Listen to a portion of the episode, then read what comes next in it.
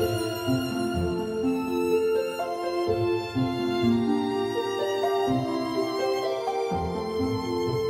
上一集我们谈到男女不同啊，男女有别。今天我们要特别介绍《约翰·葛雷》这本书的内容。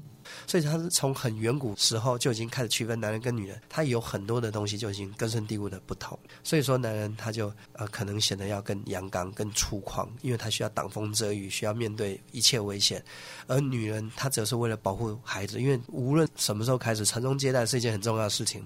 如果说她不能保护她的孩子，就断绝了后代。对，所以说女人保护她下一代这种本能是天性，很伟大，或者是说很可怕的力量。这女人为了保护下一代，所以也就是换句话说。女人更懂得去用爱啊，用一些关怀，然后去足够她的世界；而男人则是他需要主导，他阳刚，因为他需要负承担很多责任。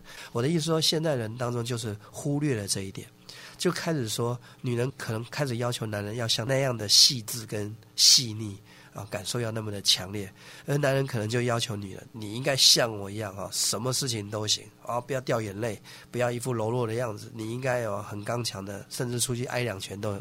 就是这种认知上的落差，导致于现在出现了很多很多，呃，我们讲的可能有一句话叫做“男的不像男的，女的不像女的”，或者是阴阳反骨，就是说女的特别像男的，男的特别像女的，就是出现一些呃比较有趣的现象。那我觉得我们可以透过这本书回归到本质，就是男女就是不同的，就是有很大的不同，而且是根深蒂固、无法逾越的一条界限，男女就是不同。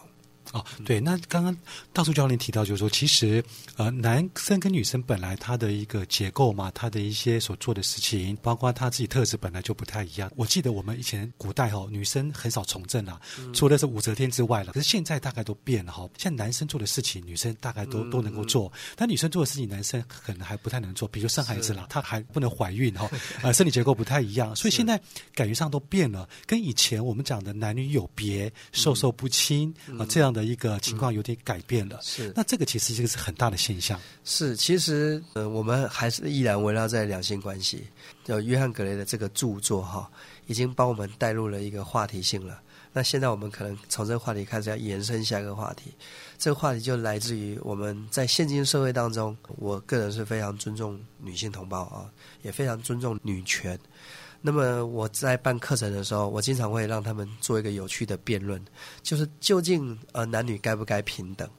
那当然这个话题可能会得罪很多人，因为当我的理想当中男女是应该平等，那种平等是一种呃心灵上的平等，就是说呃男人对女人不可以理所当然，就你就应该出去挡子弹；男人对女人也不可以理所当然，说你就应该在家里面煮饭、洗衣服、带孩子。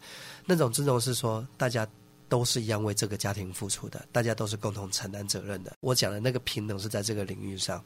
那这时候我开始要提一些我个人的观点，我一定要声明哦，因为毕竟我们上希望之声广播电台，我们也维护希望之声的名誉，让自己言论错误的时候影响大家的认知。所以我现在提的是我比较个人的观点。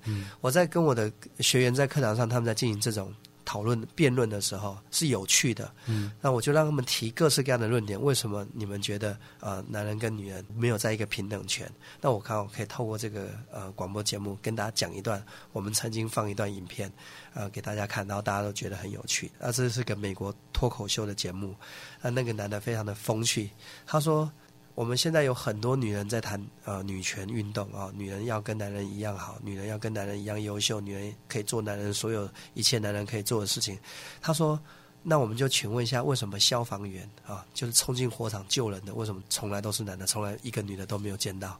那如果说男女要平等，应该要女的消防员冲进去救火才对。现在没有，是不是？是不是有很少很少很少数的？他说，绝大多数人在火灾发生的时候。”哎，一定都是男的冲进火场救人，很少是女的冲进火场救人。好比说，这他讲这个论点，这个论点也许有争议了哈。可是他提的第二个论点就比较有趣了。他说：“我最讨厌看的一部电影就是《铁达尼号》，而就是我在另外一个说法叫《泰坦尼克号》。哦，对对，在中国大陆那边的朋友是这样形容，我们台湾叫《铁达尼号》。好，《铁达尼号》这根本就是个恐怖片。他说为什么？他说什么浪漫一点都不浪漫，根本就是个恐怖片。他为什么？因为所有的女人跟孩子先走，男人必须留在船上等死。他说：“这个时候女权在什么地方出现了？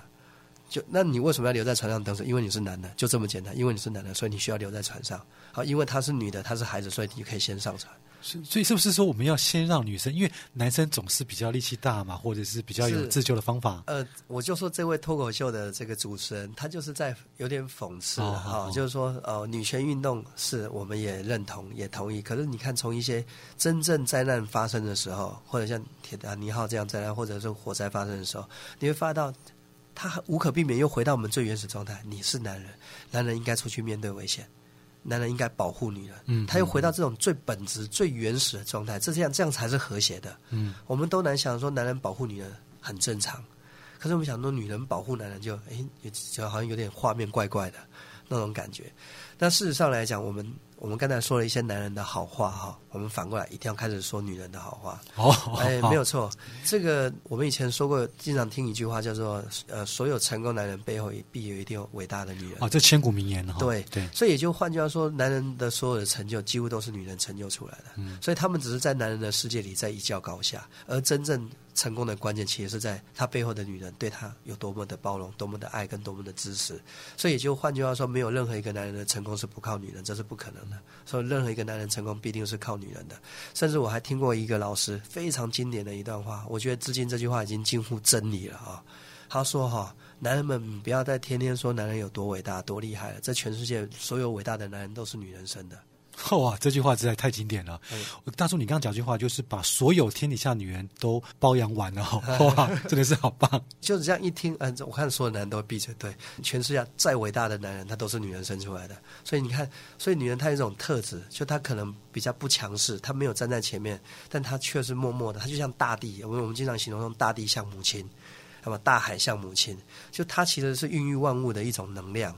所以，而且呃，与天地无争的那种感觉。那我们经常讲说，女人要相夫教子。我们以前听古人说这句话。那我有听到一个老师这样的解释也他说，相夫教子是什么？是当丈夫的宰相，哦，而也就是他是相夫哦，对，他是丈夫的、呃军师，嗯但他不像武则天，他要出去啊、呃当皇帝，他就是 OK，我可以辅佐你，但是还是你在前面，因为你是男人。